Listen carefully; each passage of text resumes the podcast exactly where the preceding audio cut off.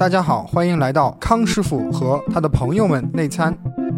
今天是二零一九年七月十八号晚上九点二十四分。那我现在向大家正式介绍一下，许博士马上要毕业了。呃，研究方向是什么呢？你的研究方向是什么？呃，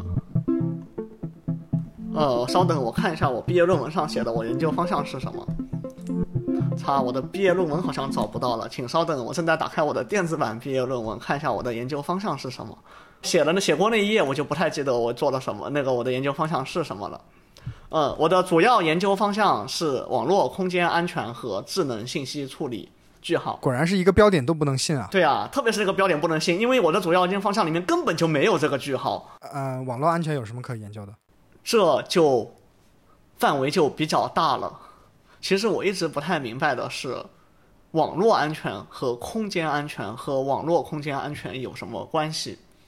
然后我研究的其实是网络安全，我们的网络特指计算机网络，因为我们这边后来不是用那个智能信息处理用了神经网络嘛，那个神经网络的全称是人工神经网络，它都是 network，但是后面那个是广义的神经网络，它是一个。是另外一个东西，对吧？然后我们生活当中认为的那个网络是指计算机网络，然后计算机网络的安全那还是有很多可以研究的，这个是众所周知的。然后空间安全也有很多可以研究的，这也是众所周知的。然后我不太懂网络空间安全可以研究什么，但是既然别人都这么写，我也就这么写了。就就如同之前有人登山看到前面有一个人的 T 恤衫上写着几何代数几何。呃，算术代数几何，然后就说：“哎，你这好像我都懂啊。”后来一发现是一个大数学家，人家做的方向就是算术代数几何，就根本就不太懂是什么意思呢？算术我懂，代数我懂，几何我也懂，但是算术代数几何是个啥，我就不懂了。嗯，是的，就是一般看学术论文也是这样。当你手边有一本那个牛津高阶牛津英汉汉英双解词典的时候，你每个单词都会认识，但是放在一起就不懂了。所以，所以我们这个今天这个恐怕是剪不出来了。可以剪出来，你要相信我的剪辑技巧。哦，我我此刻正是开着一个 DAW 在录，我我能清晰的看到。就就我我我知道，你就是诱骗我把六千七百六十三个 GB 二幺零二里的字儿都念出来，然后你就可以随心所欲的剪了。哦，不用，我们这是语音，你只要把主要的那个发音都剪出来就行了。其实我作为一个网络安全的从业者，我觉得网络安全就一条，能够紧急时刻拔网线。你看现在的电池、手机什么的都不能够随时拔网线，这是很危险的。你怎么看？对，这是非常危险的。所以就是网络安全归根到底一句话：不联网最安全。不联网最安全。不联网最安全。check。然后是换一行。又对齐两条杠，资深网络安全专家卢世说：“不要说我的名字，我们的节目就是没有任何名字，只有音色。但我刚才说你姓什么了？你连你的论文名题目都不知道，你还管你自己姓什么？对呀，这有什么关系吗？反正我的研究方向也是抄的啊。那为什么是说是抄的呢？就是我刚才不都说了吗？因为大家都这么说，所以我也这么说。人工智能这个东西像一个 teenage sex。” Everybody is talking about it. Everybody is thinking other people is doing it, and nobody is doing it. 你看吧，我不想说那个人工智能，要说智能信息处理，就是这么一个问题。就是本来智能这个东西是非常科学的，或者说是非常好的。然后你加了人工之后，就变成了有多少人工就有多少智能，然后就有种往人工智障发展的方向，呃，那个方向靠了。哎，鉴于你你现在虽然是网络安全，但是。我的了解，你平时还很多工作是涉及到人工智能，那你要不要给我们的观众、给我们的听众讲一讲这个人工智能的一些你的从从一个底层的科研人员，你现在就是底层啊，没有关系，你肯定是底层了，没有没有人比你更底层了，博士生最底层了，就是说你从一个底层的科研工作者来看，你觉得人工智能是一个什么东西？它，嗯。之前看过伯克利的一篇文章啊，就是人工智能为什么能够成功。伯克利的观点是由八个学术大师，其中包括迈克尔·乔丹，是这个搞人工智能领域的那个乔丹，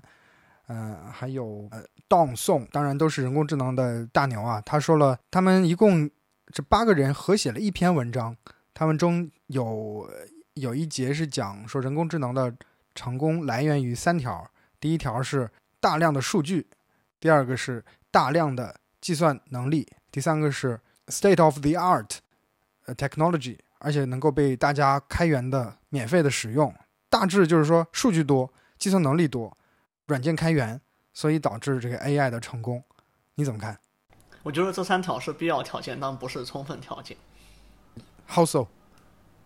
这个事情要从以下几个方面来看。首先呢，人工智能就没有被科学的定义。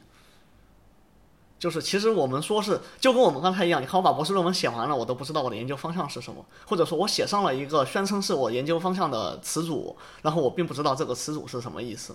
然后有很多人宣称自己是人工智能大牛，或者说是这方面的专家，但是他其实并说不清楚人工智能是什么，因为它并没有被科学的或者是严格的定义。呃，原因是这样子的，它不太好定义。这个事情一旦涉及到人工，就不太好说了，就是。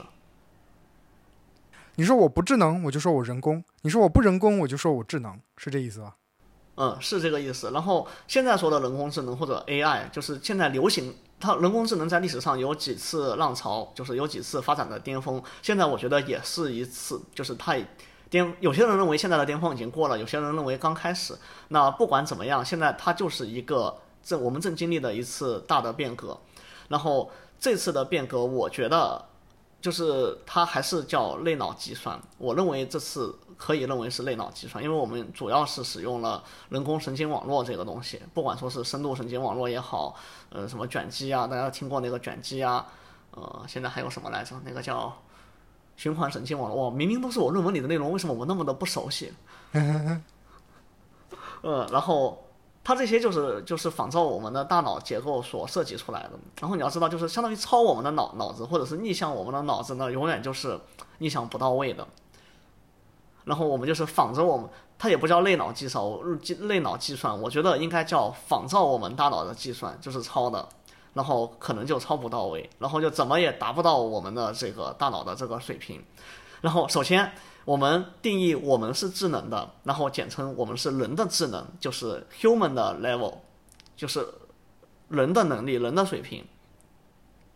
然后我们要开始讲那个猫狗分类的事情，就是人其实是很好识别猫和狗的，就给你一张图，然后我们看就进入了传统的人工智能领域，给你一张图让你判断它是狗还是猫。然后人是很快就能学会的。然后现在机器要怎么学呢？机器你就是给它很多图，就是目前来看还是至少要几百数千张是最少的，很多图。然后你说这些都是猫，然后那些都是狗，然后机器就一通计算、一通学习之后说啊我学会了，然后你再给一张它从来没有见过的猫或者狗的图，它就能分出来。呃，这就是所谓的现在的人工智能。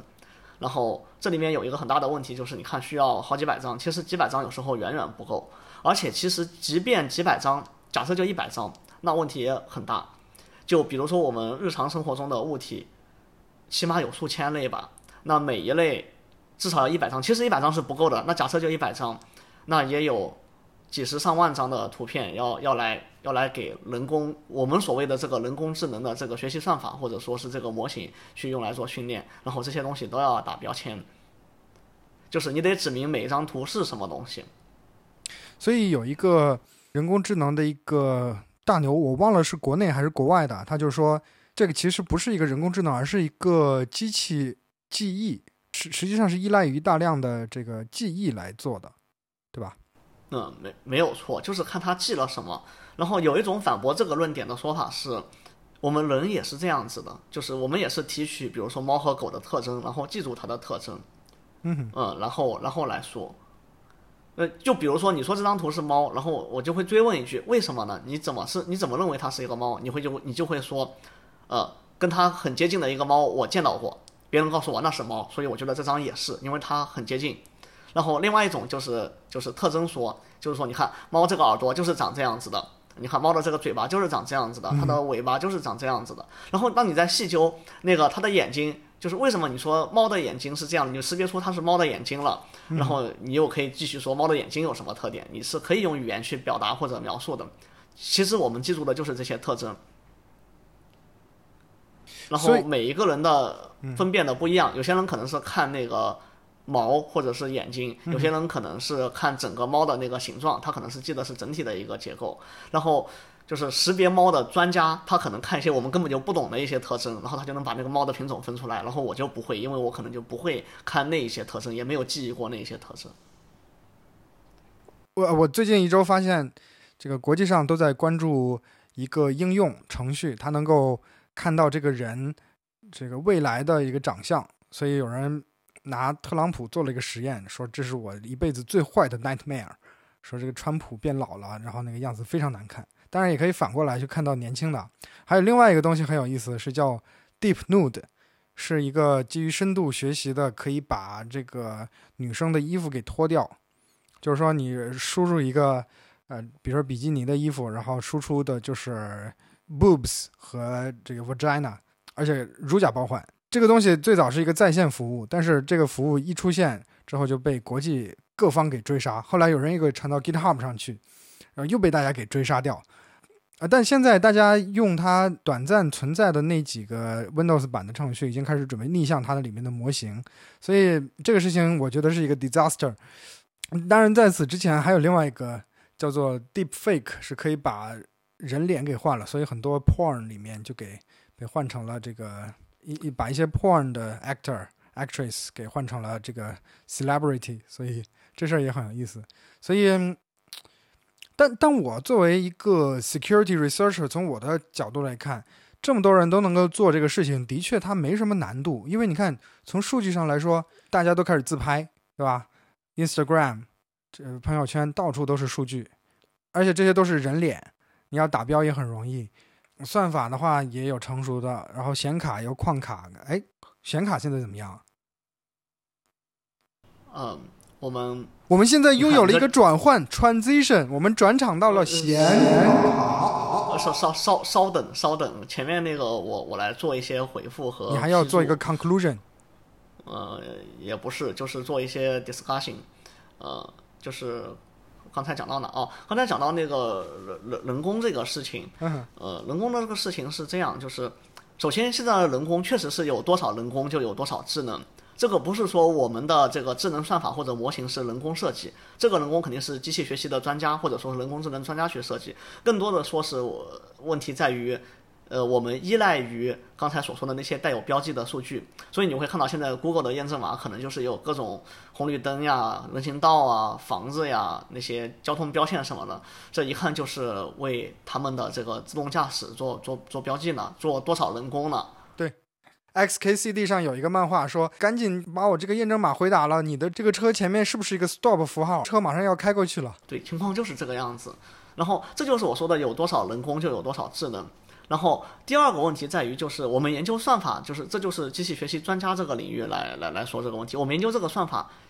现在就是神经网络，一看就是一切都是基于这个人工神经网络。呃，然后人工神经网络就是抄的我们大脑的这个拷贝，就是说这。什么叫机器学习啊？就是我们把人的大脑放进了机器，这样机器就能像人脑一样思考，简称类脑，就是类脑的算法，或者说是呃有一些叫做类类脑学习，或者说是呃我不太记得这个叫类脑计算，可能就说的更多的叫类类脑计算，就是模仿人类的这个大脑。但是我觉得这不是最优的，因为硅片上的东西，它就跟我们大脑的那个。蛋白质或者我不太明白，我我不太清楚我们这个神经细胞里面都有什么，但是以我们这个碳基生物的这个组成，跟硅片上它就是不一样的，所以硅片就不应该照抄我们的这一个这一个结构。然后，那我们现在照抄了，所以我们没有抄到家，以至于我们现在的机器还远不上，远比不上那个那个就是大脑，就是包括你刚才提到显卡，其实现在显卡已经相对是一个比较高效的一个用来做呃人工智能运算的一个硬件载体了，它的功耗是多少？几十瓦，几十瓦是最小的，通常都是上百瓦，然后一般都要用多片显卡叠加，那就是几千瓦起步了。这个瓦特是功率单位嘛？然后人脑其实就是几十瓦的功率，人脑是有一个，应该是有有有一些人是测量过的的，人脑的功率是一个比较接近恒定的值，大家都差不多，大概是几十瓦，应该是不会到五十瓦的，具体的数字我不太记得了。然后问题问题在于这个地方，就是一，我认为。人工智能的发展方向不应该局限于模仿人类的大脑，这就是我不太想说，我研究的是人工智能，或者说是呃 AI，或者说是什么深度学习。深度学习当然是现在人工智能里面的一个方向。我的论大论文标题里面有深度学习，那是因为我使用了这个技术。但是我的研究方向，我觉得还是智能信息处理。我们应该突破人类的经验。就是我不知道那个下围棋那个东西，就有个叫 AlphaGo 和 AlphaZero。AlphaGo 可能大家都听过，就是他学习了人类历史上大量的棋谱，然后他自己还自就是自己机器自己自己在互相下棋，然后最后一定能下出一个输赢嘛，然后用这个输赢作为一个监督信息或者叫做标签来训练。呃，这是那个下赢那个人类冠军的那个版本。后来呃那个团队又搞了一个叫做 AlphaZero，Zero 的意思就是它没有人类的棋谱。就是它完全就是从零开始，你的输入是围棋的规则没了，然后机器就开始自己下棋、自己学习，没有人类的棋谱。呃，据说是学的会更好，我没有深究它的那个结果，但是宣称他们说这样学的更好，就是会学得更快，或者说学出来的那个成功胜率，就是下围棋的胜率会更高。所以就是实际上人类的经验是不科学的，或者说是有局限性的。如果没有人类的经验，机器已经可以学得最好，而更好了。这是一个。然后，然后有有些人就会说，不对啊，你看我们现在机器就是非常厉害，你看它可以比我们人类下棋下得好，在很多事情上都可以做得非常好。这里面局限，呃，这里面有我认为是有两个原因，呃，一个是数据量的问题，比如说你你看过十张猫的照片，十张狗的照片，然后说你会分辨猫和狗了，这是一个正常人的水平。随着你这个生活的积累，你可能会多看一些猫的照片。然后像我这个就是不是那个猫猫狗狗的爱好者，我平时就不太能不太会去注意看猫和狗的细节，然后偶尔就是在像网络上、手机上能看到别人的照片，样本量太少，所以我没有办法学成这样的专家。所以遇到一个不认识的猫，我可能会去下一个识别猫狗的一个专家级的识别那个一个程序，我去扫一下，它就会告诉我这个猫的品种是什么样，然后有些可能会。现在可能没有，以后也会有，就预测猫的年龄啊、生理状态啊之类的，可能都会有。然后我就是非非常神奇，哇，它太厉害了，这这人工智能非常好，就是它比我厉害多了。这是因为你相当于请了一个人工智能的专家，呃，在和你一个业余的人做对比，那就跟医生一样，你说你自己得了病，明明是你自己得的病，你自己都不太清楚你身体哪里出了问题，但是医生可能只要看你一眼，他就知道你是得了什么病，或者简单的问两句，那也是一个道理，就是专家和。普通人的对比在这儿，嗯，然后第二个是，就刚才你说的这个 deep deep nude 还是 deep nude，这怎么念来着？deep deep nude，像这种东西，包括预测人人人这个，比如说像特朗普之后的，就是老了之后的长相，这个能力我们人类并没有训练过，就是我们从来没有说，比如说我们的基础教育或者说是家庭教育里面说，哎。哎，你看看这个这个孩子长大后会长什么样啊？或者说，你看看你爸爸老了之后会长什么样啊？这些问题我们从来不会教孩子，然后在我们的教育当中也不会有，甚至说你自己自学的时候，就是你自己在思考思考人生的时候，你也不会想，呃，某某人老了之后会长什么样？这是我们人类缺乏训练的一个东西。然后，机器可以，机器你因为机器是我们人设定的嘛。呃，我机器就可以把一个年轻的照片和老的照片输进去，告诉机器，你看这个年轻人之后是长这样子的，然后就就就跟我刚才说的，我不知道那个你刚才说的那个识别识别年龄的程序是什么样的，不是识别，它是它是伪造，把那个啊，它对，它是伪造，嗯，它它相当相当于就是伪造老了的那个样子嘛，它输出的样子就是它预测的这个样子，呃，然后我们认为是伪造，是因为它不可被证明是真的是这样子，就是信息量不足。信息量不足的东西，然后我们把它给编出来，就编出来。我们其实我们其实并没有被就没有训练过呃这样的任务，就可那个精确的说就是这相当于是机器学习里的一个任务嘛。我们人类没有训练过，从来没有刻意训练过。然后大部分普通人都是没有刻意训练过的。然后他就他就觉得那个非常神奇，哇，人工智能太厉害了，太棒了。呃，他都能知道我们的总统以后长什么样。呃，就是像我都不知道，我周围的同事也都不知道，这个人工智能可以知道，那非常厉害。但是我相信有这样的人类专家，我觉得可能这是这是我作为一个外行人说，可能有一些像刑侦方面的辨识专家呀什么的，他可能就对人的这个长相的变，随着年龄的变化这个问题有深入的研究，他可能就是一个专家。哎，因为有一些罪犯可能就十年之后才才才才能才能被抓到嘛，他就得预测一个白银案，对，他就得预测这一个犯罪嫌疑人十年之后可能会长什么样，然后他可能就研究过。这个专家来看我们这个人工智能程序，他可能会有两种判两种判断，呃，就像围棋的那个专家一样，就看围棋的那个程序一样，一就是这个程序简直漏洞百出，就是跟我的经验完全不一样，他他的预测都是不对的，他可能拿了一些他自己。就是了解的一些照片输进去，他就说：“你看，你这个预测就不准，还没有我好呢。”然后另外一种可能是这个程序真的会超越人类的水平，超越人类专家的水平，就是可能说，哎呀，他这个输进去输出来真的就是这一个结果，连我当时都没有想到。就有两种情况，超越的原因也是因为他见得多，见见识专家看的少。所以小结一下你的看法就是两条。呃，一条就是一条就是呃数据量，就是机器能够看到比人更多的数据量，呃，然后第二个是那个机器有比人更更快的速度。其实这两条本质上也是一条，因为机器有比人更快的速度，相当于这就叫大力出奇迹嘛。大力出奇迹。你只要看的多了，见得多了，身经百战了，自然就什么都知道了。所以按照这个思路来想，我们可以想象一下下一个。可以被容易的识别，因为这个数据量是很重要的，你不会再有再有这些像人脸这样多的，因为大家都有自拍的这个炫耀的需求嘛，所以这个数据无形之间就都发到网上去了。对，所以我个人我个人的一个对人工智能的判断，当然我说这句话可能会引来一众人的不满，呃，就是我认为我们这波人工智能的那个浪潮。可能已经趋近于一个接近顶点的位置了，就是以后可能会慢慢的再往下走。就是因为我这个入行也不深嘛，我不知道这个往下走是走，比如说五年还是五十年还是五百年，这个不好说。但是，就是反正这一波浪潮里面就很难有突破。情况是这样子的，以下几个点：一就是我们的计算能力，刚才你说的这个三个点嘛，一这个计算能力。计算能力，我们现在是硅片计算嘛？这个是因为我之前是搞电路的，我非常清楚，我们的硅片已经走到头了。我们是有有证据的，各大芯片大佬，就比如说英特尔啊，AMD 其实也算吧，然后包括像苹果其实也是，他做那个 SOC 就手机的那个芯片也做得非常好，已经很长时间没有。突破性的进展了，摩尔定律早就没有跟上，就是本质上摩尔定律早就没有跟上了。但是现在商用的计算机，它为了营销，它一定会说，你看我们的计算机又比三年前的电脑快了多少多少。但是摩尔定律当时是这么说的：十八个月翻一点五倍吧，哦，翻翻一翻，十八个月翻一翻，就是一年半要翻一翻。那么三年就是四倍嘛，乘二乘二嘛，四倍嘛。我们用我们现在所使用的计算机有比三年前的快四倍吗？其实是没有的，手机也是也没有。嗯，其实我还有另外一个，就是你这个话题啊，就是计算机它的速度即使是快了，但是根据这个安迪比尔定律，安迪是谁呢？是英特尔公司的总裁，比尔就是比尔盖茨的，这卖微软公司的，所以安迪比尔定律说的是。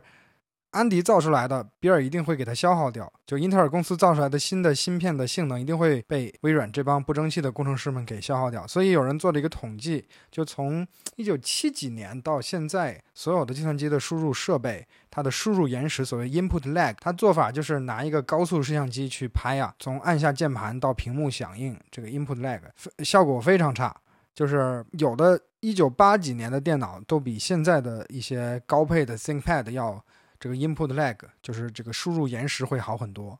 这个事情就是很悲哀的事情，就是现在的计算机的性能非常充裕，但是并没有改善人的生产力，相反它是一个负面的生产力，对吧？这个要看你怎么定义生产力，就是你刚才说的这个输入延时，它是由体系结构决定的。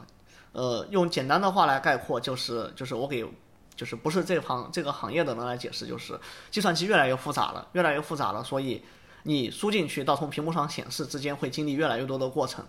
就是会它会处理越来越多的事情，然后输入它本身又不是一个优先级非常高的操作，所以在计算机里边不受不被重视。随着它越来越复杂，它就它就会变得越来越慢。你说要快吧，一定是可以快的。怎么叫一定可以快呢？就是你把最早那一代计算机它不是快吗？就那一代的软件，那一代的那个硬件的那个架构，用我们现在最新的这个硬件工艺去做，因为我们现在芯片更快。它自然就会更快了啊！所以你的意思就是说，原有的那个体系是没有办法扩展到现在的这个状态。对，我们的体系会越来越复杂，功能会越来越多，不叫强大，叫越来越多。多了不一定强大，但是现在看上去多了是强大了。呃，所以我我我我小结一下你的看法，就是说，即使是像一九九零年、九五年那时候的电脑，就是按照那个方向继续去发展的话，这个 CPU 不会像现在这么强大，对吧？对，有很多，有有很多改进，有很多的优化，就是这真的是成千上万的工程师花了很多很多年的心血。因为我原来就有一个想法，因为我家很早就用电脑嘛，九七年那时候还用 WPS，就是用电脑来打开一个文档，一下回车嘎就开了。当时就在想，如果有更快的电脑，那是不是开文档啊什么的会快非常多，一下能开一百个 Word 文档？但现在发现，无论多高性能的电脑，你开 Word 还会卡死成那个样子。这是产品经理们不往我们这边去想，不关心这些用户的这个体验，只关心大家能不能打游戏。要是打游戏的人，他们有这个购买力，他们有这个产品经理面前的话语权，然后他们又是主要的这个文字输入工作者的话，那我相信产品经理们会考虑到这个需求的。其实我觉得就是这个这个技术非常好结合的一点在于，呃，因为搞文字处理软件的这帮人，或者其实就是微软的 Office 为主的为代表的。呃，这些文字处理工具，它根本就不太考虑加载速度，就应该说是完全没有考虑加载速度。呃，他们是怎么优化的呢？这是我的猜测，但是我相信我的猜测是正确的。就是先把功能都实现了，就是也肯定是不断的加功能，加到一定程度，发现它过于缓慢了。WPS 就经历过这个时候，大概是在零几年的时候，就当时 WPS 已经重构过，就是它跟 Office 已经完全双向兼容了。然后，但是呢，它相当于是模仿的微软的 Office 嘛。呃，会越来越慢。它的它的引擎其实没有微软的好，呃，毕竟我们国内程序员那个时候的水平确实及不上微软。另一方面，其实也是被别人牵着鼻子走，就是我要实现它百分之百的功能，那我不可能就达到你百分之百的效率。对对对。对，但但是如果说我不要实现你百分之百的功能，我就是说我要弄一个文字处理软件，我要做做一个表格处理软件，我相信国内的工程师在当时的水平下也可以做一个比微软 Office 还要快的一个软件，但是它不兼容微软 Office。当然这个扯远了，还是回到回到这个，然后你说，呃，大家都都把这个心思花在游戏上，这个游戏背后，我说的是 3D 游戏啊，游戏背后是计算机图形学，包括连带着刚才你说的那个显卡的事情，显卡是硬件嘛，游戏是软件嘛，这是一码事。就是我说的这个一码事，就是显卡主要就是被游戏它它俩是相互促进的，游戏需要更快的显卡，然后有了更快的显卡之后，游戏可以做得更好，就吃掉了这些性能。实际上，游戏是一个在计算机我们民用计算机里边一个低延时的高速反馈的一个系统了，已经，而且做的已经非常好。比如说，可能说我我买我要买一个游戏笔记本，或者说是一个专门为游戏优化的计算机，它其实里面可以做非常多的低延时的操作。第一个，特别是那个叫 FPS，就是射击类游戏，它要求就低延时嘛，有时候这延时差一点，那就高手是能感觉出来的，不是说顶尖的电竞团电竞的那个玩家，就是只要水平高一些的人都能感觉出来，就是到处都是延时，就是你这个按键摁一下，刚才你说的这个按键摁一下，到计算机接收到这个按键，比如说你这开枪摁一下之后，它不是要做那个开枪的一个动作嘛？对，呃，这是一个延时，然后更多的就是我们的 FPS 不是看着屏幕嘛，看这个目标在哪，然后打它，那屏幕的延时，屏幕延时。这些都在都在做，就比如说第一个啊，那个屏幕延时，我们屏幕一般来说，像现在这个 LCD 一般都是六十赫兹，六十赫兹嘛，大概多少？二十十几毫秒，十几毫秒。人眼是多少赫兹来着？远远低于这个数，虽然也是据说是毫秒量级啊，其实也不是毫秒量级。经过训练的，特别是运动员，包括是这些电竞的那些高手，呃。可能还在毫秒样级，但是比我们就会快。哎，人眼好像是四十毫秒，二十四 FPS。对我们感觉是四十毫秒，其实肯定不是，就是肯定是超越这个极限，这是有论论据的。就是我需要我需要做一个计算，这样可以精确一点。就是我拿这个一千去除以六十六十赫兹嘛，这样的话是十六点七毫秒。呃，就是我现在比如说我们使用的屏幕，一般来说笔记本、台式机的屏幕都是六十赫兹的液晶屏。对，那就是十六十六毫秒，十六毫秒什么概念呢？就是说它呃，就是它就每隔十六毫秒才能刷新一幅画面，就是即便你的软件做的多好，因为显示器。它作为一个最终的输出解输出的一个设备，它必须十六点七毫秒之后才能把你算出来的这个东西给呈现出来。就假设你这个延时是做到零，那这是不可能的。你你把理论上做到零，就是你你那你还得过十六点七毫秒才能显示出来。这对于电竞玩家，对于游戏玩家是不可以接受的。而且据我所知，呃，现在只有两个地方在压这个延时，一个就是电竞 FPS。他们怎么做呢？他们会使用所谓的电竞屏，就是为电竞专门优化的显示器，它就会把帧率提到，比如说一百二、二百四，那这不就是一秒钟可以显示更多的画吗？或画面嘛？然后第二个就是你刚才说的这个书写，就是其实我们对打字的延时延时不不是那么敏感，因为我们打字打打字是一个非即时反应，就是我们会按下好几个键之后才会抬头看一眼。不不不不不，跟我完全不一样，因为我是直接盯着屏幕盲打，所以我的体会特别深。打字员中的电竞选手。哦，那你会感觉到这个屏幕的延时，嗯，对，那你需要，那那你需要使用电竞键盘、电竞主机和电竞显示显示屏上二百四十赫兹。可是它没有电竞五笔啊，没有电竞输入法啊，太。呃，这是这是一个小众需求，然后 这个我继续往下往下讲啊，还有一个是就是以 iPad 为代表的，就是这些手写输入设备，因为我们这个笔在这个以前这个数数数位板它只是一个输入设备，就输入完之后是在屏幕上显示的。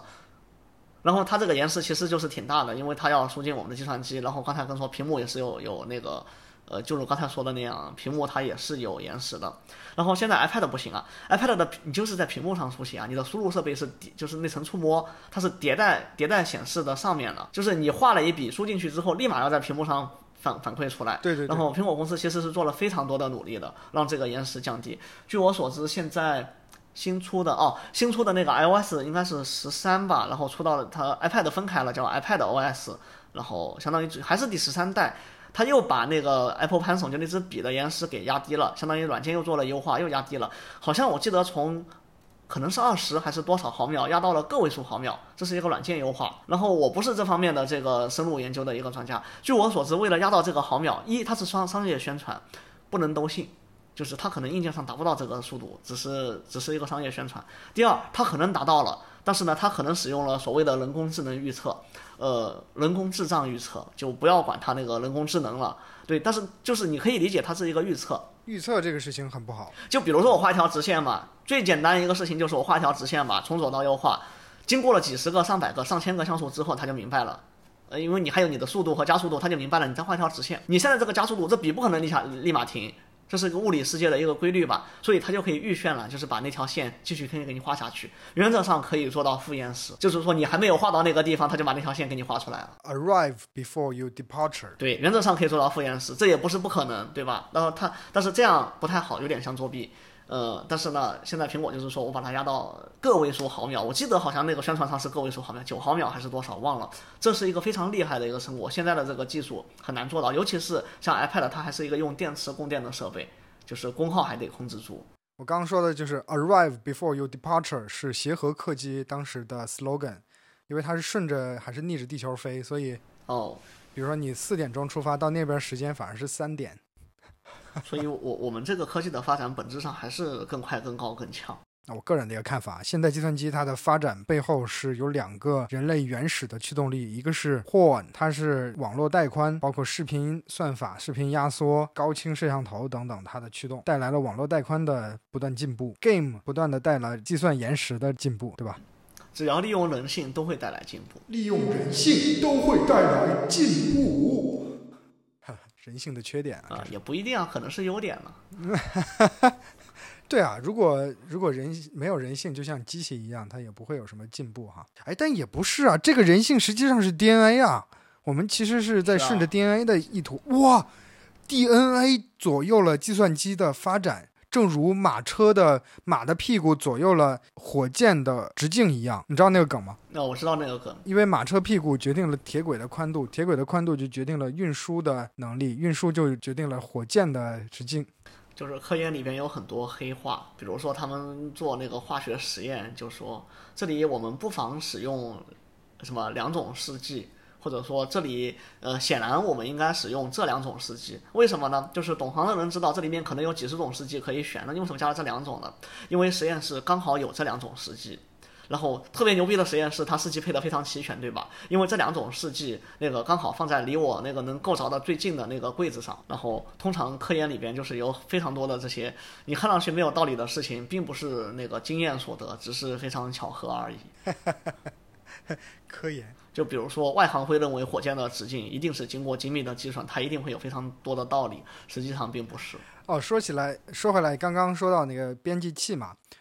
，George R. R. Martin 他用的是 Word Star DOS 下的一个文本编辑器。WPS 我还考证了一下，它其实是仿的 Word Perfect，应该是在七八十年代的吧。Word Perfect 就有很多这个 old school 的这些国外的用户，他现在还喜欢用这个，所以五班图上面有一个包叫 JOE Joy，呃，应该是 Joy's Owen Editor 一个递归缩写，那里面就包括了 Word Perfect 的风格的键绑定，还有 Emacs 的键绑定，还有当然都是一个非常非常小的 Emacs 的风格的键绑定，还有呃这个甚至有 Word Star，就 George R. Martin 用的这个工具。人家作为一个大作家，用 Word Star 写出来这个，一定是有它的道理的，对吧？哎，我还注意到一点啊，据说一个合格的或者说一个经过仔细编排的英文剧本，它的一页儿就是一分钟。哦，打字机或者 A4 纸张决定了一分钟的戏剧的展示的内容，或者说打字机的字号和这个 A4 纸的尺寸决定了一分钟戏剧的长度。嗯，这难道不是一个巧合吗？我以为是一个巧合。不是一个巧合，不是一个，不是一个巧合，是，呃，也有可能是一个巧合。但是专业的编剧据说是真的是这样写的。一部电影，比如说两个小时，它的剧本一般也就是一百二十到一百四十页儿。呃，因为我最近在看一 Final Draft，是一个好莱坞 Industry Standard 工业标准级别的这么一个。一个还挺挺厉害的，卖挺贵的。它还支持什么故事版啊，什么什么 beats，就是说哪个地方会有一个一个热点事件啊，还可以有可视化的一些编辑，反正那个很厉害，很有意思。哎，这个好像好像非常非常有意思呢。对啊，以后我们用来写故事。我是一个彻头彻头彻尾的一个工具党啊。就我认为，我觉得是这样子的，就是我我又我要扯一句那个科研的事儿了，就是科研写论文，首先要把故事编好，然后我们这些理工科的就只会写程序做实验，说写论文的能力得从头开始训练嘛，就一开始都不会写。我觉得就是因为我们缺乏那个写讲故事的那个培训，从来没有教过我们怎么应该去好好的一个讲故事。嗯，是是的，正如我的供应商史蒂夫乔布斯所说，这个 the most powerful person in the world is a storyteller，世界上最有权势的人就是讲故事的人。嗯，简称画饼的人。呃啊，这是乔布斯一九九四年说的，其实也不算画饼了。这个 storytelling 还是很重要的。BBC 有一个 slogan 是说，一直要用最 innovative 的 way 去去做这个 storytelling。BBC 真的是很厉害的，很多计算机的视频编解码算法都有 BBC 的影子在。哦，是吗？BBC 还搞这还搞这个的？HEVC 就所谓的 H 二六五就有 BBC 的实验室的人的影子哦，啊，就是 BBC R&D，BBC 的研发部门 Research and 呃、啊 and BBC Development，搞这个东西，他们原来是他们搞的。嗯不，但他们应该是参与啊。他就说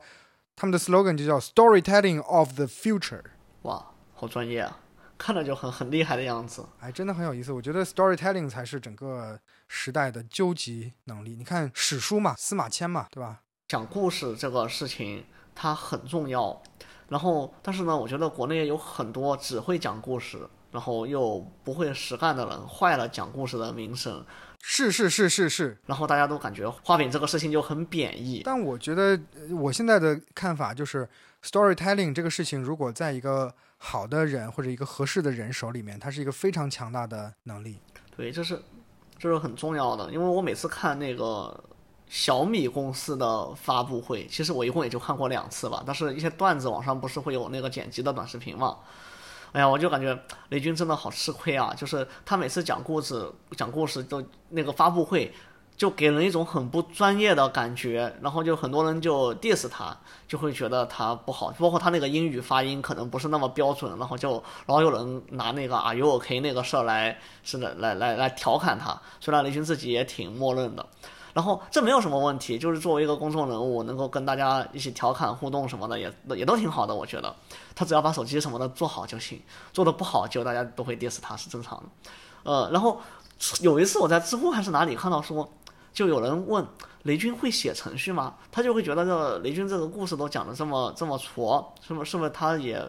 因为他是这样一个默认逻辑，我能明白他的想法，就是这帮讲故事的就一般都不会不太会干什么正经事儿，然后一看他这雷军连这个故事都讲不好，就觉得他是什么这什么怎么什么都干不好，然后就觉得很 low，然后实际上是并不是的，因为包括当时那个回答底下就有人就是贴整页整页的那个雷军的会汇编代码，就是首先汇编就比现在很多程序难学。然后其次就是你即你就算学了汇编，然后你再去看雷军的那个汇编，你会发现雷军的汇编写的非常的好。雷军还是那个时代的非常好的程序员的。对，因为当时我看了，雷军好像不叫深入 DOS 编程还是什么什么什么 DOS，就是讲 DOS 编程的一些一些有趣的细节吧，应该是有趣的细节或者技巧或者说是技术。呃，我觉得雷军这个人的编程能力是非常厉害的。这不是我听别人说的，我是看了他那本书，因为我也是略懂一些叉八六的编程那个会编，真的只能说是略懂。呃，然后我就看雷军这个东西，我就能感觉出来，相当于我是一个准专业的人士来评判雷军的工作，就是他就非常厉害。然后外就是有别人在评价说是他是在那个时代里面是数一数二的这个程序员，就是他的程序可能能达到登峰造极的地步。我我认为可能是真的，就极有可能是真的。所以就是我对这个知乎回答的，我我可能没有去回打那个打字回答，但是我对他的评价就是，雷军会编程吗？会，而且是编的最好的那一种。我现在还在用小米手机。呃，就是你知道现在这个安全嘛，都都很不安全，就是信息安全领域，包括苹果手机也老被人破解出出问题。其实我还是很信任那个小米手机的，我从小米那个二 S，就是二零一三年还一二年就开始用它了，然后是当中之后就没有换过别的手机，因为手机吧最最重要的两个，一个是好用，然后不好用也没关系，就有点麻烦嘛，就是无非就是软件装了些我都会，对吧？大不了就刷机嘛，安卓不就是一个刷刷刷机就能解决的嘛。呃，然后但是有一个事情是无可挽回的，就是信息安全，就是如果我的通讯录泄露了。就是被一些不该知道的人知道了，我就会很麻烦，就会很烦。包括就是还有另外一个安全，就是如果我的手机被人攻击了，就是有一些恶意程序，他想写入我的磁盘，把我的磁盘清空了，那我手机里的照片什么就都没有了。这个是我不可以接受的。就是我希望这个手机好好的放着，除非硬件损坏或者不可抗力，我希望它的东西都是在的，对吧？这是正常人的想法都是这样的。然后为什么信任它呢？就一开始。呃，像小米二 S，也就是小米的相当于第二个大版本的数字的版本的手机的那会儿，我相信雷军是很就是参与很深入的介入到小米手机的设计和研发当中的，因为当时小米小米也没有什么别的太多的产品，它主要就是做手机。呃，如果有雷军在，我相信这个手机的安全什么的是没有问题的，因为我当时看过雷军很早的时候写过一个安全程序，好像最早的时候，我看到你发给过我那个文章，对，最早的时候，对我之我之前可能会给你发过，然后给给别的人可能我都没有发过。雷军其实就是靠这个东西起家的，他当时写一些有趣的小程序，当时计算机应用也不怎么广泛嘛，其实也并不怎么赚钱，但是呢，当时有一个问题就是，呃，有很多像雷军一样的、呃、那个。计算机大牛嘛，他会写一些有趣的小程序，然后大家都通过软盘，一般也没有什么计算机网络，通过软盘就拷贝来拷贝去。然后有一些人就想卖钱，他说：“哎，我这程序写得好，我要商用。”然后就就跟我现在，跟我们现在当，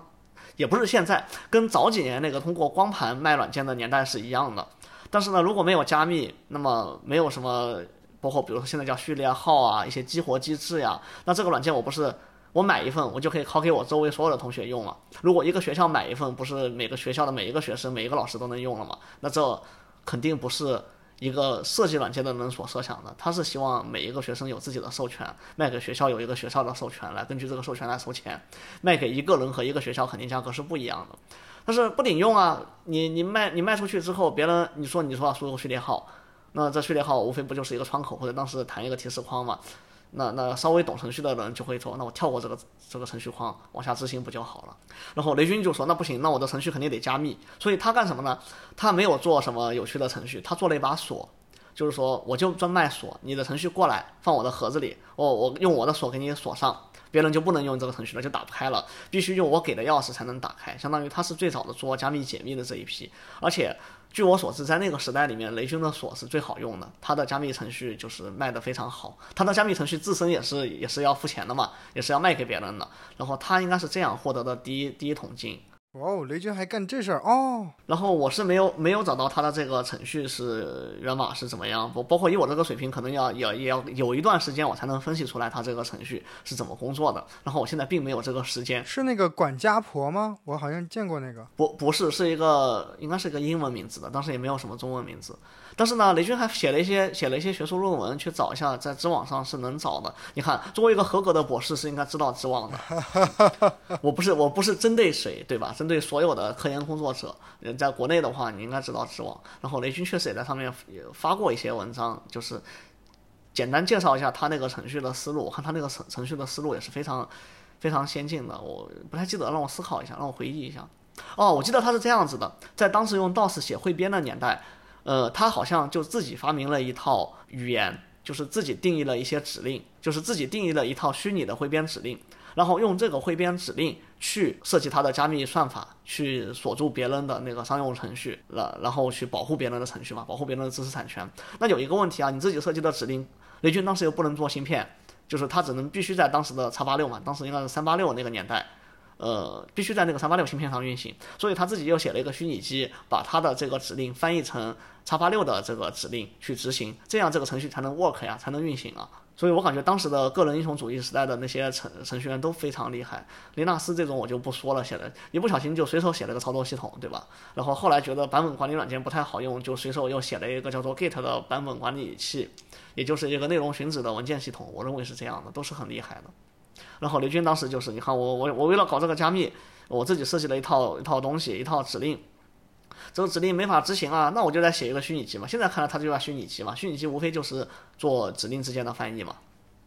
当时也没有什么硬件虚拟化什么的，硬件上就那些指令，你自自己看着办吧。然后他就写了一个虚拟机。暂时确认一下，你离麦克风的距离有多远？呃，请稍等，我要拿一把尺。哎，你不用拿尺子，你就稍微比划一下。不不不，作为一个 Python 程序员，手边当然必备游标卡尺和透明刻度尺了。呃，差不多是二十二厘米左右，正负四厘米，因为有这个海绵的套。哦，但还好还好。呃，我我看一下那个，对我争议开的比较高，对争议开的比较高，然后是十二左右。啊，没关系的。鉴于今天的内容过于的渣，所以录音质量就不是很重要了。那我觉得今天的内容应该会很好啊，后面会更好的嘛？当然要低，起步起点当然要低了。呃，我觉得我们现在在思考烤了吃还是煮了吃这个问题，但是我们现在最主要的当务之急是把鸟先打下来。所以我们就是先坐着吧，先讲着吧，freestyle 也没关系，做起来成为一个习惯。freestyle。我觉得你讲然后，然后等等那个等做起来之后，质量提上去之后，或者说是能够日常化之后，我们再去考虑这个问题会比较合适。你看，我成功的把一个我无法回答的问题给绕了过去。啊，你简直是一个专业的博士，一个 professional，一个 professional，你简直就是 professor，professional doctor。对，你看你你就你就一下就黑了非常多个点啊，此处略去自己想。哎，Before we wrap up，在我们结束之前，我看看还有什么问题啊？我们是不是可以再吐槽一下，你作为一个刚刚交完博士论文的一个博士毕业生啊，应该是博士生候选人，你觉得博士候选人不叫博士生候选人，是吧？你作为一个非常精准，对你作为博士候选人，有博士候选人等于博士生是吧？你觉得国内和国外的学术圈有哪些你觉得国内值得改进的，或者国外比国内更好的？因为我觉得你你说你批评国内不太好，你可以说你理想中的学术圈应该是一个什么样的状态，而现在是一个什么状态？呃，因为我其实是没有在国外的学术圈待过嘛，因为并没有在国外学过一段时间。但是呢，据据我有限的观察经历来看，就是，呃，国外会好很多。那倒不是说就国外真的好，是这样子的，国外是指两百多个国家和地区的统称，然后他们里面总有一些特别好的。就是值得我们学习或者值得我们借鉴的实验室或者他们的成果，更多的是我们看他们的论文或者与他们交流嘛，因为现在有网络也可以交流，呃，然后跟这些顶尖的实验室和那个特别是一些人才去交流，你会发现我们这边这些非顶尖的呃高校啊实验室啊，那就有很多的不足之处了。然后有一些不足之处是经费或者说是硬件设施。然后有一些不足之处，其实就是那个人员的素质或者说是能力吧。然后还有一些其实是制度上的一些问题，对，三方面都有。然后最好改的是制度，就是因为软硬件环境其实都很难改。你说一下要引进高素质的，其实我们国家一直在引进高素质的人才，但是有些人才是永远引进不过来的嘛。然后第二个硬件的话要钱，其实我们国家一直在投钱，但是这肯定是一个相当漫长的过程，它跟经济发展水平也有关系，呃。其实现在人工智能啊，也它就是一个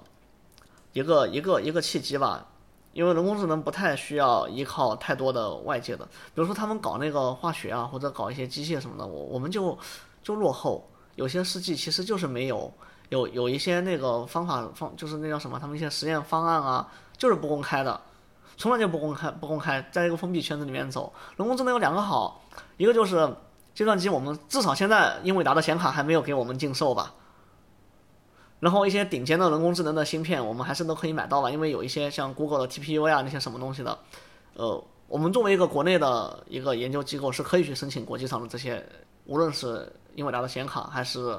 呃芯片，都是可以用的。至少现在没有没有对我们进行禁售或者是封锁。然后第二个就是人工智能现在有一个很好的风气，就是它是开源的，就是它要求论文开源、代码开源。之前那个科研里边那个顶尖的期刊叫 Nature 或者 Science 嘛，我忘了是 Nature 还是 Science，好像是 Nature，就是说要办一个人工智能的子刊，然后被一群人工智能的大佬给 diss。他倒不是说 Nature 不好，我不太记得是 Nature 还是 Science 的，假设是 Nature 吧。呃，他不到，他倒不是说 Nature 不好。呃，是说你，因为你 Nature 的期刊很贵，就是说要订阅。像我们的，像我们学校是购买了这些，是可以打开看。有一些高校或者说你个人在家里，就是你用家庭的网络，你没有买，打开看一篇文章，你是需要花钱的，而且还挺贵的。然后他觉得这样不好，我们发文章就不能发到这些你要钱的期刊上，我们就应该放到开源的地方。他们认为放到像 Archive 这种预印本的平台是好的，因为它不要钱。谁都可以看，他觉得放到 GitHub 上也是没有问题的，因为它也是开源，也不要钱，主要是这样。反倒国内是只认这个期刊，不认。对，国内只认期刊，但是国内现在有也有一个好处吧，就是很多成果虽然他发了一些收费的期刊，但是他会把代码之类的东西给开源出来。因为版权它是规定你这个论文就不能公开了，就不就因为其实你投稿之后，文章的版权是归杂志社所有的。嗯，一般来说是这样，有个版权的那个转移的一个一个协定。但是你说你把你的代码或者是你的编写的软件给开源出来，没有没有没有这样这样的限定，或者说杂志社也不会太追究你这方面的这些知识产权。你的文章本身不公开就行了，论文公开啊不是那个。代码公开没有关系，而且现在人工智能的风气就是说，你的代码最好要公开，没说必须，但是他说是最好，这样呢，别人的一可以重现你的工作，二就是呃也防止防止学术作假嘛，因为你的代码会有被别人审查，被别人 review，会别有些人会去重现，重现出来如果结果不好，他就会来询问你，会来可能会来质疑，这个历史上现在都有发生。然后这对于我们国内的科研是很好的呀，像相当于我们现在国内科研就可以一不要钱的，就会自由的获取，自由最重要，不要钱是次要的。因为其实像比如说我待在高校里，要钱的那些期刊我们都能够下载，就是大部分的其那个数据库学校的图书馆都有购买，但是自由更重要，就是自由的获得代码、软件，嗯，还有就论文，论文就是包括那个相当于技术报告本身嘛，因为人工智能其实很多都是会议论文，也谈不上。特别正经的一个学术论文、期刊论文的这个水平，但是它本质上是一个技术报告，就来宣传我们最新的研究成果。然后第二个就是我们的素材都有，就是一个是数据嘛，一个是卡呃硬件。硬件刚才说了，就现在还是好的情况是没有问题，只要有钱都可以买。呃，数据的话一般都是公开数据集，公开数据集的话都都公开了嘛，都好办。不商用的话，数据集你都能下载到。所以，其实至于我们研究的最大的一个问题在于，数据集都非常大，而我们的国际带宽都非常的缓慢。就是我这边，我们这边组里边就是下下数据啊，不是说上 Google 困难的问题，就是有些数据集它不放在 Google 上，它放在一个其他国外网站上，我们这边下载就非常慢。然后数据集又非常大，一般来说都是几个 G 的算少的，算小的，一般都是几十 G、上百 G 是很正常的。然后这个我觉得在国外就非常好，他们就是一。呃，就是众所周知的，他们能上 Google 为代表的一种网站。二，呃，他们的国际流就是国际带宽会非常高，就是下那些东西会比较快，还是会有影响。包括我们下论文，因为我们下的都是国外数据库的论文，就会非常慢。下一篇可能没有感觉，但是做文献调研的时候，一般会下很多篇，下了很多片，慢一点和快一点，还是很影响心情。时间倒不耽误多少，但是就很影响心情。就比如说你现在。打开一个什么微博首页，需要花半分钟时间，很影响你刷微博吗？不影响，但是很影响心情。然后这是我们觉得就是这是这相当于是硬硬件这块部分了，因为这个是实际上是一个网络的问题，东西都在国外嘛，就不太好。所以我觉得这个某某校的开源镜像站做得非常的好啊，提供给 IPv6 的这个服务就会好很多。嗯，但前提是要开源，就是如果论文是开源的，我们也可以做镜像站嘛。国内也可以做镜像加速嘛？据我所知，好像 Archive 这样的运营本网站在国内是有镜像的，是中科院做的还是哪里？哦，我听说过这个事情，就是中科院说要发展预印本网站，网上可以搜到这个消息的。我最近的一篇文章也挂到 Archive 上面，很有意思。刚挂上去就有一些期刊就来找啊，你们要不要投啊？然后昨天收到一封邮件，写的真真的，说啊，我觉得你这篇文章跟我们这个题目非常好，你愿不愿意直接过来 speak at the conference？我一想，哎，你这是免试就通过了吗？然后说可以啊，没错啊，抱歉啊，我隔了一个月才看到你的邮件，你的邮件之前是进了我的 spam 里面啊，我也不知道为什么会进到 spam 里面啊，但是既然我今天看到了，what should I do？然后他说啊，你可以提交一下，然后就可等我们这个 committee 去审核好了。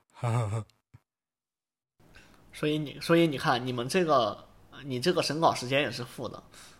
对吧？你就是先先审稿再投稿，对，这里面有很多都是就是骗子，一定要提防一点。好，在我们结束之前，我们看看有没有一周科技要闻，有没有？一周科技要闻啊，嗯，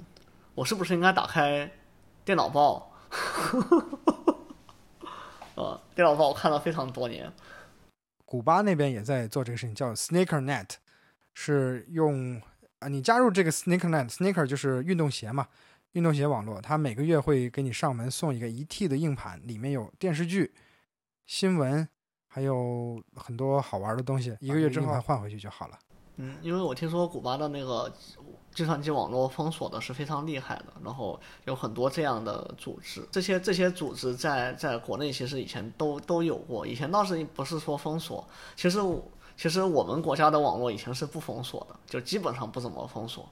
呃，然后但是呢，因为带宽低嘛，刚才你说那个三三点六 K，后面到其实电话线上网统治了相当长一段时间嘛，一直到五十六 K 止步在那个地方，五十六 K。然后我对于五十六 K 这个网是非常有印象的，就是因为一张软盘的容量是一点四四兆嘛，为了下一张一张软盘的内容，呃大大概需要等非常长时间。就我记得好像是，我现在来算一下，我印象里我现在有一个印象，好像二十来分钟才能下下下那么多。然后我来算一下，应该是多久啊？一点三八一一四四零 K 嘛，除以五 K 每秒，除以六十。就是应该是满速下的话，我这边算出来应该是大概五分钟不到，但是我记得可能就是要下一二十分钟才能下一张网盘的内容，可能就是网速也不是满速吧。然后还有就是因为下载我们知道就是也不可能说一上来就开始下，那我肯定要打开几个网页，把找到那个下载的链接，然后才开始下。然后印象就非常深刻，因为我最早获得的软件是两个东西。呃，就是我这边断章取义的讲一下，就是前前前后我自己也不太记得了，那因为那是我小学的时候了。一张软盘是一个 Windows 九八的启动盘，然后这东西是必备的。然后如果你的九八坏了，然后你没有启动盘的话，就非常不好办。然后第二个是一个软件叫做 WinRAR 三点零。对，这是就是它第一个版本，就是这样子的。WinRAR 其实现在应该是五点七一版本，就是五点七左右的一个版本。因为前不久不是出了一个漏洞嘛，后来修了这个版本是五点七，就是今年的事情。呃，然后其实我用的第一个版本就是三点零零。呃，WinRAR 干了两件事情，就是这这这么多年啊，一是三点零零的时候它改变了压缩算法，就是说用 WinRAR 三点零零这个版本压缩的压缩包。在之前二点九版或者更早的版本是打不开的，因为它改了压缩算法。然后 WinRAR 在二零一一年还是一几年的时候又改了一次压缩算法，呃，就是叫 WinRAR 五五点零，就是不一定是五点零那个版本，就是五五那个版本，它又更新了一次压缩算法。这么多年，它就是二十多年嘛，将将近二十年，将近二十年，它就改了两次压缩算法。我记得一开始 IR 五的时候，它的那个算法不是默认的，就是默认还是用 IR 四。呃，就是 i r 就是 i r 五之前，就是只要是三点零版本以上的都能解压。然后五出来了好出了好多个版本，其实也隔了两三年之后，他们觉得五这个格式已经稳定了，没有什么问题，经过那个实践检验过了。然后现在新版本的 i r 都是默认就是 i r 五这个压缩格式了，就是如果是五点零之前的版本就打不开了。然后其实我自己是做了一些测试的。呃，就是五这个格式在小文件上，其实就是一些日常的文档，比如说我有一个 PPT 或者图片，本来都是压缩的，电影也不用压，因为都是压过的，压不出来。一般我们就是打包一些文档啊之类的小文件，几十兆、几百兆那个样子，这个量级是没有什么变化的，就是差距不大。你硬要说小了百分之十，就我们现在这个网络一百兆的文件压到五十兆还是压到四十五兆重要吗？就不重要，就是差别不大。我觉得差别不大。我觉得什么叫差别大？就一百兆的文件压成八十兆还是压成四十兆，这个差别就很大，就差一点影响不大。但是大文件还是很有优势的，就是二零二五可能主要就是改善了那个大文件的压缩率。然后它可能有更大的字典，然后可能会利用更多的内存来进行压缩。哦，因为它压缩的时候要前后去查，对吧？对对，它是有一些是基于字典嘛，就是它会占用更多的内存，呃，支持更大的字典。因为压缩它是个规范嘛，不能随便改这些字典大小，不然就没法做那个兼兼容了。因为我之前，对我扯一下，因为我之前采那个网络数据，我可以打开这个这个这个这个这个文档。某 a minute，对于我我之前不是采那个网络数据嘛，就相当于把就是流进一根一一个网口的所有的数据都抓包抓下来，这叫这叫 package cap cap packet capture PCAP 那个格式嘛。然后我这边有很多存档的文件，就是其实不太会用，但是呢它占着硬盘。然后还有一个问题就是，万一硬盘上有字节的改变。呃，就是比如说硬盘哪个地方比特反转了之类的，你看我天天就琢磨这些最坏的可能性，被宇宙射线打了之类的，那我这个压缩，我这个 pcap 文件不就改变了吗？然后如果我没有做过校验，没有做过那些存档的话，我不知道它其实已经损坏了，因为改变相当于损坏嘛。然后我就琢磨着，我应该把它给压缩一下。我就想了想，应该把它压缩一下，这样相当于它可以减少我的磁盘占用，我需要的时候再解压就行了。因为这些文件是冷数据，我基本上不太会用它。然后第二个就是压缩的时候是自带校验的，就是压缩完实实际上就已经校验了。如果这个压缩包出错，它解压的时候其实是可以提示说这个压缩包有问题，校验码有问题。然后我当时就琢磨了一下，因为我这个数据量非常大，大概有几十上百 T，这是最少的，可能会更高，起码有起码有十几二十来 T，就是当时至少要压压几 T 的这个大小。然后我就干了这些这个事情，就是我找了 IR 四、IR 五，然后。这些这些算法它里面都有不同的字典大小嘛，像三十二兆字典啊，五百一十二兆字一五百一十二兆字典啊，一零二四兆字典啊，就一 G 字典，然后还有著名的开源软件七 Z，七 Z 不是有也有好多，七 Z 其实有好几种压缩算法，一个叫 LZMA 二，然后它也有不同，呃，然后它也有不同的字典，也有那个 LZM，既然有二，那个有经验的人就知道，它肯定还有个不二的版本叫 LZMA，对吧？然后还它还可以用 Bzip 去压。然后它还很奇怪，它还支持一个叫做 PPMD 的，其实我也不太懂它是什么东西，呃的一个算法。然后众所周知，我们在那个类 Unix 系统上还有一些 Gzip 呀这些压缩格式。然后我主要对比以下几个事情，呃，一个就是大家众所周知比较关心的压缩率，我希望它要小一点。呃，第二个就是我比较关心它的那个压缩时间。压缩时间其实我不是很敏感，因为我我不需要实时压缩，我也不需要等着这个事情完成。呃，就是一两天，就是一天压完和两天压完对我来说没有差别，但是一天压完和一个月压完，其实三十倍的这个差别对我来说是有有影响的，因为我们的计算机可能跑不了一个月不死机或者不停电。啊，你简直现在的表述方式完全就是一个博博士论文的表述方式啊！讲究半天，我只关心结论啊！你所以最后选了什么？结论我就是不告诉你，结论就在我屏幕上显示的，我就是不告诉你。告诉我结论，conclusion。conclusion 是这样子的，那个用 RAR 五最好压缩，固十一 G 的字典是最佳组合。呃，效果呢？呃，效果就是它是最小的，然后它也支持多线程，所以速度就是在那个最快的量级里面。它支持多线程，因为我的 CPU 是多核的嘛，你现在一定是多核的，有很多核，然后速度，然后然后我这个是有前提条件的，我的每一个压缩文件是两个 G，就是压前压缩前这个文件是两个 G，然后压完一般都是在一 G 上下，就是说我这些数据大概都是呃一半能达到能能压压成一半大小，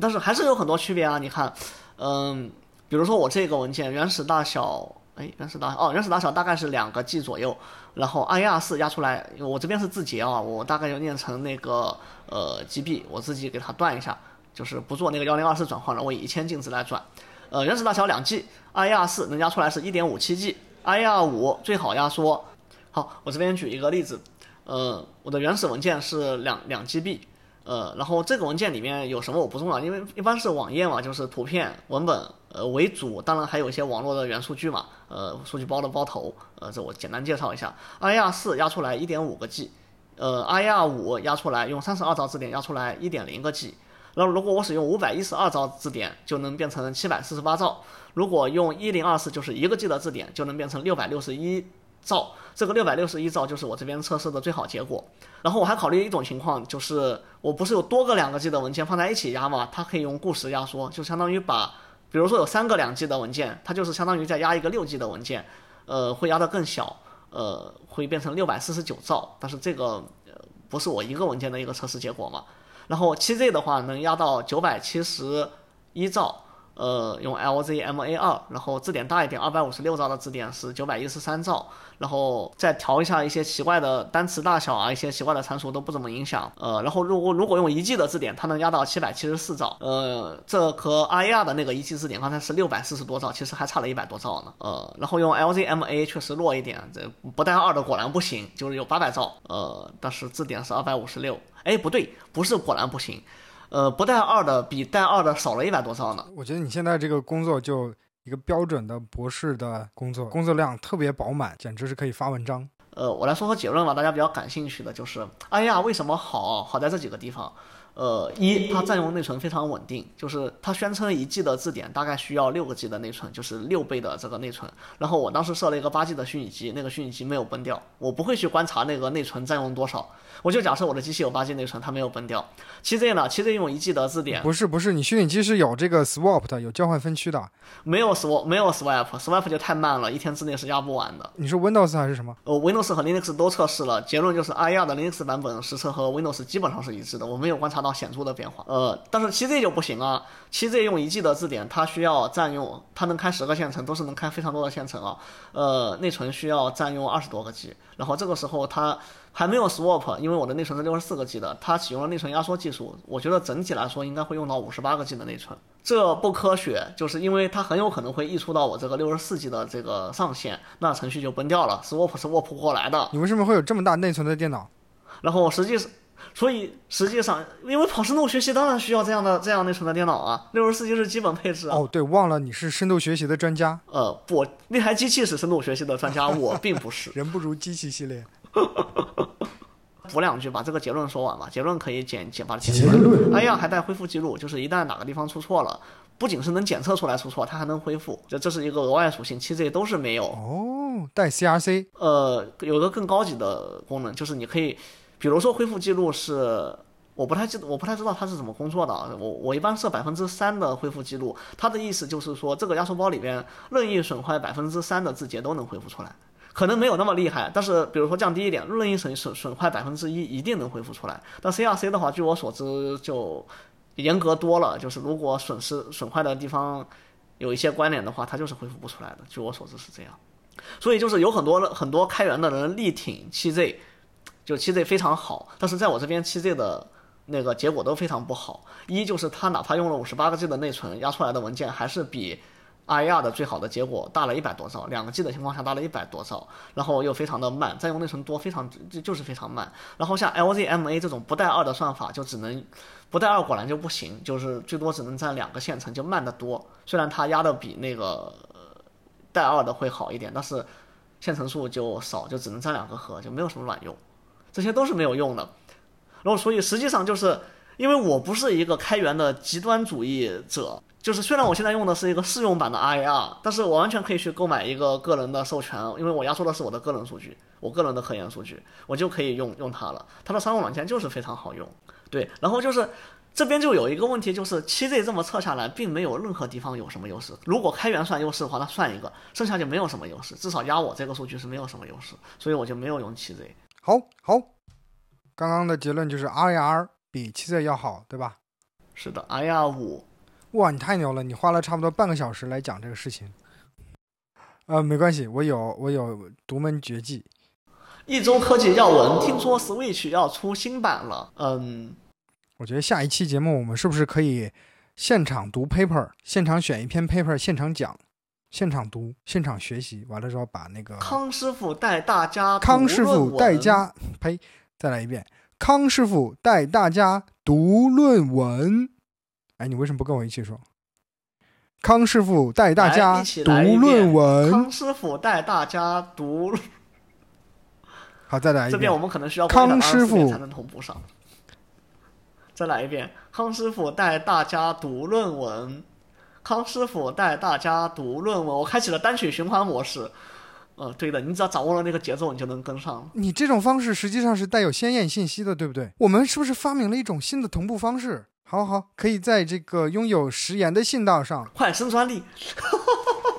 就是我我们扯了我们扯了近一个小时的那个科研需要开源之后，然后我们就开始决定把我们一点微小的研究成果升一个专利。你开启单曲循环模式，然后我来世纪的进入。康师傅带大家读论文。康师傅带大家读论文。康师傅带大家读论文。康师傅带大家读论文。波形上面完全重合了，太棒了。我觉得我们就这样吧。刚才有一点微小的延时，你可以剪一剪。那一会儿传给我喽。好，那我们，我我们拍一下手啊。三，好，一二，走，一二三，没同步好，同步上。结束。没拍，对你这个为什么还有个走？